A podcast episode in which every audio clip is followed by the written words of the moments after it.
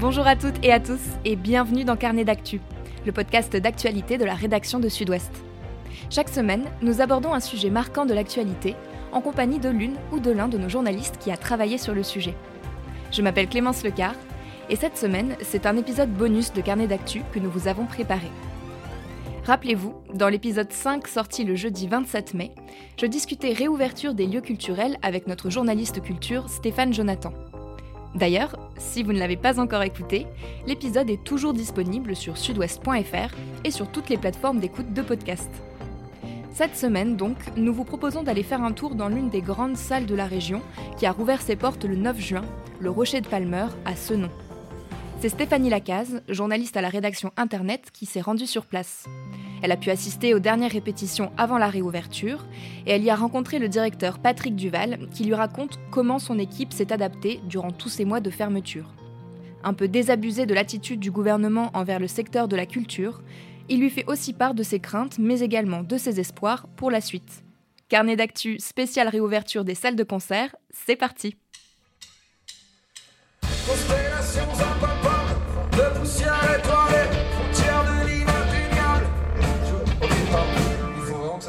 Un seul temps. Tout. Que ça s'arrête limite avant le deuxième. Et les autres vraiment piqués quoi.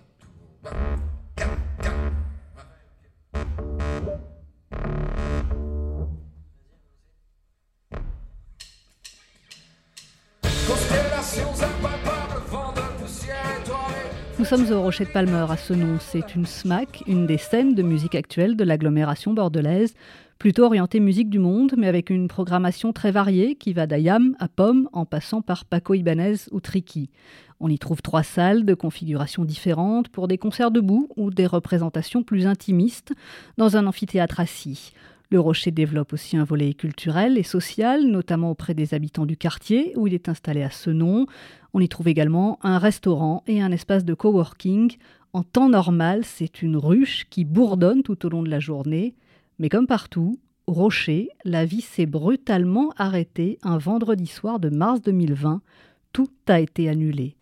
Pour ne pas laisser le lieu vide, Patrick Duval, le directeur de la salle, a eu l'idée de l'ouvrir aux associations du quartier pour des distributions de nourriture dans un premier temps, puis des concerts en streaming ont été enregistrés, des artistes accueillis en résidence, jusqu'à ce qu'une sortie du tunnel soit enfin envisagée avec l'annonce de la réouverture des lieux culturels.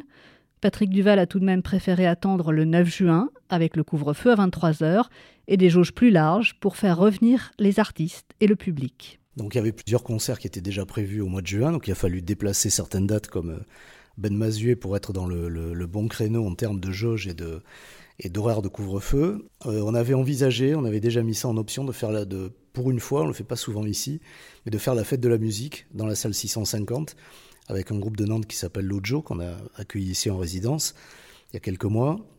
Donc ça sera gratuit le 21 juin. Et puis euh, on avait prévu également le 20 juin, le dimanche, de célébrer la journée mondiale des réfugiés en soutien à SOS Méditerranée avec projection de films, débats, euh, concerts, etc. Et on a rajouté un concert qu'on avait reporté déjà, je pense, deux ou trois fois. C'est l'Orchestre national de Barbès qui va être là euh, le 25 juin euh, voilà, moment festif aussi, euh, clin d'œil aussi pour les, la population du quartier. Euh, enfin là, c'est vraiment aussi l'idée de, de, faire le lien. et puis, avant d'attaquer, les, les, actions l'été avec le Festival des Hautes-Garonne sont d'été, les inédits. Oui, oui, on arrive à remettre tout en route. Je veux dire, je crois que là, les, les, fréquentations, par exemple, du site internet ont bien redémarré. on voit que le, le, les gens commencent à se projeter. Euh, les, ventes de billets redémarrent, y compris sur la rentrée. Donc euh, je crois que là maintenant, euh, tout le monde y croit, enfin, a envie en tout cas de se dire qu'il n'y aura pas un xème confinement à la rentrée, que avec peut-être les personnes vaccinées, etc., on va arriver à pouvoir avoir une vie j'allais pas dire normale ni même à peu près normale parce que ça c'est pas pour de suite à, mon sens mais bon enfin en tous les cas on va pouvoir recommencer à faire des choses aller dans des salles de spectacle puis euh, voilà, retrouver au fond euh, le, chemin des équipements culturels, ce qui euh, pour moi n'est pas anecdotique ni ni non essentiel, mais au contraire est bien essentiel, a un rôle à jouer. Enfin, moi, quand je vois un lieu comme celui-ci, c'est pas pas qu'une activité de concert, c'est aussi ce qui se passe ici dans cette cabane du monde qui a ouvert le 19 mai. On accueille donc des, personnes pour des siestes musicales. Donc là, on est en jauge réduite. Aujourd'hui, c'est une dizaine, une quinzaine de, places au lieu de 40. Euh, mais euh, c'est aussi pas mal de choses en extérieur. Euh, là, cet été, on va être très présent sur le quartier à travers une action qu'on avait déjà menée l'an dernier avec le centre social La Colline, parce que cette année encore, la plupart des familles qui habitent ici ne pourront pas retourner dans les pays d'origine, donc vont se retrouver encore, elles, confinées ici. Donc il faut aussi qu'il y ait des actions en pied d'immeuble ouvrir le rocher pour qu'il y ait des projections de films, qu'il y ait aussi peut-être des concerts. Enfin, on réfléchit à tout ça. Et c'est compliqué ou finalement c'est c'est une autre façon de faire votre métier? Ouais, c'est peut-être c'est une autre façon, je crois. Enfin, mais une autre façon qui donne envie de continuer aussi. Enfin, euh, par exemple, les actions sur le quartier, on en a toujours mené, mais de manière sporadique. C'est là, c'est l'an dernier, c'est la première fois qu'on travaille avec le centre social, quasiment tout l'été, tout juillet-août, en programmant des groupes qui ont fait des ateliers pendant euh, trois jours avec un concert à la clé. Tout ça vraiment en pied d'immeuble, à proximité des habitants. Et c'est quelque chose, et le centre social et nous, qu'on a envie de, perdurer. On a envie que ça, continue. Euh, ouvrir le rocher l'été, y compris euh, au mois d'août, pour peut-être des projections de films qu'on organise en partenariat avec Utopia, pour quelques concerts, ça me paraît aussi vraiment important. C'est-à-dire, je crois que c'est peut-être l'occasion de changer aussi certaines habitudes aussi dans, le secteur culturel. Enfin, moi, je, rêve de lieux culturels ouverts tout le temps. Je suis toujours euh, déçu euh, ou énervé de voir que euh, certaines, grosses, institutions culturelles ferment, allez, mi-mai, réouvrent au mois d'octobre, quoi. Enfin, et l'été, il se passe rien, on prête même pas les salles à des, compagnies pour répéter ou des groupes pour travailler, etc. On ferme. Au nom de la maintenance. La maintenance, elle a bon. Euh, parce qu'ici, il y en a de la maintenance et je sais que ça prend pas, prend pas quatre mois, quoi. Donc, et je me dis, au fond, c'est l'occasion justement bah, de renouer des liens avec ce quartier, ce qu'on a fait pendant le confinement, c'est-à-dire qu'on a, on a mené beaucoup d'actions culturelles en dehors du rocher, puisqu'on ne pouvait pas accueillir les enfants ici. Donc on a fait beaucoup d'actions dans les écoles, dans les centres sociaux, euh, on, a, on a rencontré beaucoup d'associations aussi, et ça c'est quelque chose qui va s'installer. Et je me dis, au fond, là, on a gagné, on a, vraiment gagné quelque chose dans tout ça, c'est-à-dire euh, ça a renforcé des liens. Je crois que là, c'est peut-être le côté positif que je verrai dans, dans toute cette crise sanitaire.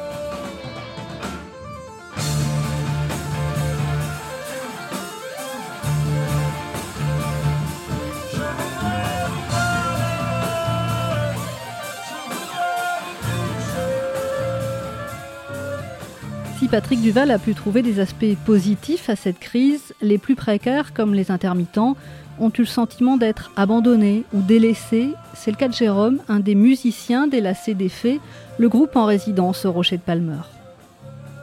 Je pense que c'est délaissé, ouais. Un truc comme ça, parce que euh, quand on voit que tous les centres commerciaux sont ouverts, euh, qu'il y a énormément de monde, qu'il euh, y a les soldes, c'est aberrant en fait de voir autant de gens tous collés et se dire que ben, on peut pas rentrer dans une salle juste masquée ou aller au cinéma ou aller au théâtre, alors qu'il n'y a jamais vraiment euh, deux personnes qui se mettent côte à côte euh, au cinéma ou enfin je me suis vraiment posé la question, genre comment ça se fait que je peux euh, toucher les mêmes oranges au rayon fruits et légumes et puis ne pas juste aller voir un, une soirée de cinéma ou aller à un concert. Donc ouais, je suis assez, étonné en fait de ce qui s'est passé pendant un an. et ouais, c'est délaissé, je pense le mot. nous, ouais, on va voir plus tard en fait. voilà. Un sentiment que comprend parfaitement le directeur du Rocher de Palmer. Si lui a pu garder tous les salariés de la salle grâce au chômage partiel, les intermittents qui travaillent sur les spectacles sont restés sur le carreau. Il y a plusieurs choses. C'est vrai que les intermittents ont réagi euh, ces derniers mois sur euh, la question de leur statut et de la, de la reconduction de leur statut avec la fameuse année blanche, etc. Puisque la plupart n'ont pas travaillé, n'ont pas pu travailler. Nous, on a fait travailler quelques, intermittents techniciens ou artistes euh, ici, bien sûr. Mais ça représente rien par rapport à l'activité normale. Donc pour beaucoup, ça a été une vraie catastrophe sur le plan économique parce que les aides étaient très faibles pour eux. Donc ils ont réagi euh, ces dernières semaines, ces derniers mois. Après, le secteur culturel, on l'a pas trop entendu. Justement, peut-être parce que euh, le gouvernement a, su, euh, alors à la fois être efficace, parce que moi je trouve que c'était efficace de dire on va aider toutes les entreprises, quelles qu'elles soient, sur le chômage partiel, euh, etc., pour limiter les dégâts, pour faire justement que le chômage n'explose pas. Et ça n'a pas explosé, malgré tout ce qu'on a pu entendre pendant la crise. On a allé connaître une crise économique sans précédent, etc. Ben, pour l'instant, on n'en prend pas vraiment le chemin. Donc euh, ça, c'est plutôt une bonne chose. Après, le secteur culturel lui-même, euh, il a bénéficié de tas de soutien de la part du Centre national de la musique, donc du gouvernement, enfin de l'État. Euh, donc ça c'était aussi plutôt positif, même si des fois je trouvais que ça allait un peu loin, enfin nous, nous, aider financièrement parce qu'on filmait un groupe en streaming, je trouvais ça quand même, enfin, je veux dire, alors que les subventions étaient maintenues. On pouvait se le payer, quoi, on n'était pas obligé d'être aidé là-dessus. Mais euh, pour autant, euh, notre métier, c'est pas d'être fermé, aidé et financé à rester à la maison, quoi. Notre métier, c'est d'ouvrir ces lieux, de les faire vivre, d'accueillir euh, des personnes ici, de faire des actions hors les murs aussi, d'aller au-devant, d'aller dans les écoles, dans les centres sociaux, etc. Enfin, de travailler, quoi. De travailler avec euh, tout, euh, tout, un tas de, personnes différentes. Et là, on nous a quand même privé de ça. On nous a privé de la musique vivante, du live, quoi. Alors, le, le streaming, c'est bien, mais ça remplace pas les... les... Moi, ça m'a jamais fait délirer de regarder des concerts, y compris Bercy euh, vide avec un groupe sur scène, je trouve ça pathétique, quoi. Moi, vraiment, j'ai horreur de ça. Là, on nous a privé de tout ça. Je trouve que la peine est lourde, euh, les conséquences euh, sociales graves. Elles n'ont pas été mesurées. Il a fallu quand même que plusieurs psy, plusieurs médecins montent au créneau. Alors à la fois pour dire il euh, n'y a pas de lien entre la crise sanitaire et les salles de spectacle, ça ça a été dit plusieurs fois. Ensuite, il y a des psychiatres et des psychologues qui sont montés au créneau en disant attention, Là, euh, ok, d'accord, alors on protège les gens, les confine, etc. Mais à un moment, ça va partir en vrille. On voit bien aussi euh, dans nos équipes aussi des gens fragiles après ce confinement. Même nous, enfin, je veux dire, euh, on sort pas indemne de tout ça. Patrick Duval ne digère toujours pas la manière dont le secteur culturel a été traité durant cette crise. Pour lui, finalement, le Covid a eu bon dos pour les pouvoirs publics. C'est la première fois qu'on a un ministère de la Culture qui ne défend pas ses artistes et ses salles qui a tenté, je pense que Bachelot, elle a été sincère quand elle est arrivée, je pense qu'elle y a cru. Je pense que très vite, elle a, elle compris qu'elle ne pourrait pas, qu'elle n'avait pas le pouvoir, que c'était euh, le Premier ministre et, le Président de la République, qu'elle, en fait, elle ne pesait rien. Mais elle a cru qu'elle pesait quelque chose au début. Ça, j'en suis convaincu. Son prédécesseur, il était transparent. Mais elle, elle a, elle a vraiment, et puis elle a, on recevait, nous, des, comptes rendus, des réunions de nos syndicats avec le ministère de la Culture. Elle était très, euh, très volontariste, et puis même euh, à s'engager. Je vais y arriver, on va rouvrir, etc. Et la semaine suivante, elle revenait dépitée, euh, euh écœurée. ben non, ça m'a été refusé, avec un refus systématique de tous les protocoles sanitaires. Quand Rousset, en Nouvelle-Aquitaine, a proposé un protocole sanitaire à titre expérimental, ça a été balayé d'un revers de la main, même pas on essaye. Je veux dire, ça a été de suite, on n'en veut pas, quoi. Et je trouve que ça en dit long quand même sur la considération que ces gens ont pour, euh, l'art et la culture. C'est-à-dire que c'est vraiment euh, euh, Gabriel Attal, quand il est venu à Bordeaux, interrogé par Sud-Ouest, euh, et par moi, puisque j'avais j'ai eu l'occasion de l'interroger, je lui ai posé deux questions sur la culture. Et il m'a répondu, oui, vous avez raison, c'est vraiment dommage que tous ces lieux de culture soient fermés, parce que la culture, c'est un exutoire. Et là, c'est vrai qu'il m'a coupé euh, la enfin, il m'a scié. Et c'est un médecin qui était présent qui a dit est-ce que je peux intervenir quand même? Là Je suis sidéré de ce que je viens d'entendre. Mais la culture, c'est pas qu'un exutoire et un défoulement. C'est quand même ce qui nous construit, quoi. Ce dont on a besoin pour se construire. Quoi. Et voilà, je trouve que ça en dit long sur la perception que qu'ils ont de la culture. Mais c'est à l'image de, des protocoles qui nous ont sortis sur les concerts debout. Il faut se rappeler quand même qu'il y a un an, en avril dernier, le ministère de la Culture a sorti un protocole qui était concert debout dans des salles avec marquage au sol et une personne euh, tous les 4 mètres carrés. On se dit comment des gens qui ont au cabinet de la ministre, ils ont 30 ans de moyenne d'âge, est-ce qu'ils ont déjà vu un concert avec Gold, avec euh, je sais pas, Damso, avec euh, qui veulent, hein, euh, Rivalson. Euh, est-ce que ça, les embête pas d'écrire une telle absurdité? Mais c'est pire que ça. C'est ça, on peut même penser que c'est de l'humour mal placé, quoi. Et pourtant, c'était sérieux. Et ils nous l'ont ressorti il y a encore pas longtemps, cette histoire du protocole avec marquage au sol. C'est-à-dire que ces gens-là sont, eux, ils sont hors sol, quoi. Ils n'ont sans doute jamais mis les pieds euh, à un concert euh, debout, ce qui est quand même incroyable. Euh, ou alors pour eux, tout simplement, ça n'existe pas, ça. Alors ça, je pense que c'est aussi autre chose. C'est-à-dire que, et là par contre, là c'est Bachelot, pour le ministère de la Culture, La culture, c'est l'opéra, c'est les institutions culturelles, et on est assis confortablement dans des fauteuils. Mais les concerts debout, ça c'est un truc, bah non, ça n'existe pas quoi. Et là, ça veut dire quand même que depuis un an et demi, et j'espère que ça va pas durer deux ans, il y a toute une génération de jeunes qui sont privés justement de tous les concerts de rap, de tous les concerts électro, toutes les nuits électro. C'est pour ça que moi, j'ai pas été du tout étonné qu'il y ait des, euh, des rêves parties sauvages euh, euh, organisés un petit peu partout. Et même, je trouvais ça plutôt salutaire.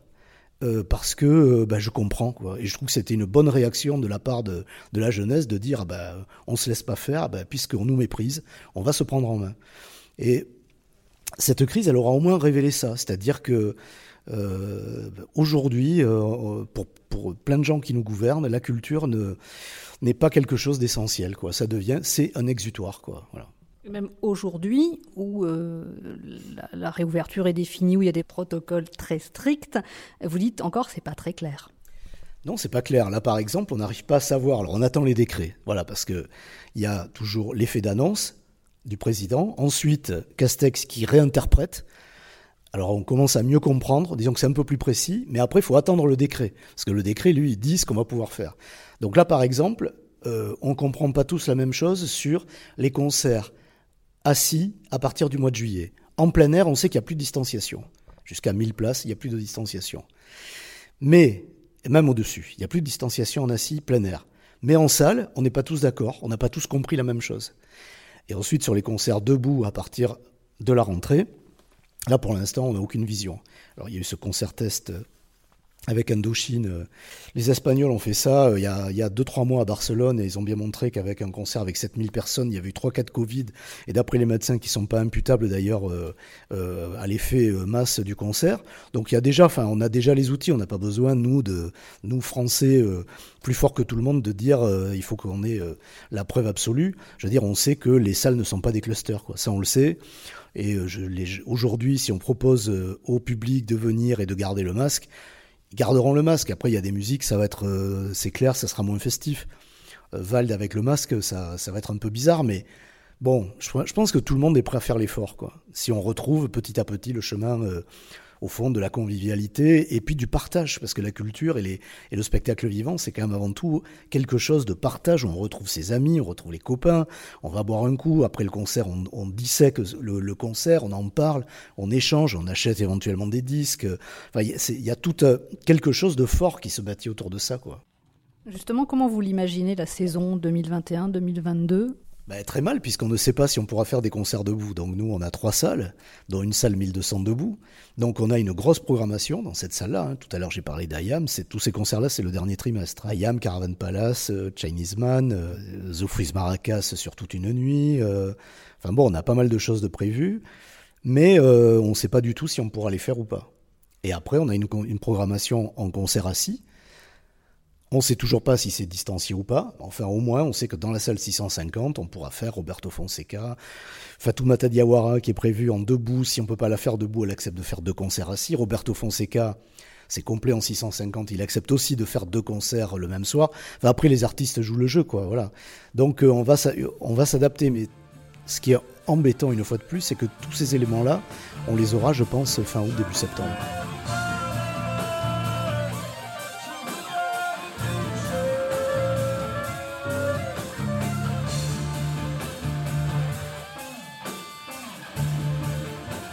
Merci de nous avoir écoutés. Vous pouvez retrouver cet épisode sur notre site internet sudouest.fr ou bien sur nos différentes plateformes d'écoute YouTube, Spotify, Google Podcast et Apple Podcast. Et si vous aimez Carnet d'actu, n'hésitez pas à nous le faire savoir en nous laissant des étoiles sur votre application de podcast favorite et à vous abonner pour ne pas manquer nos prochains épisodes. À très vite.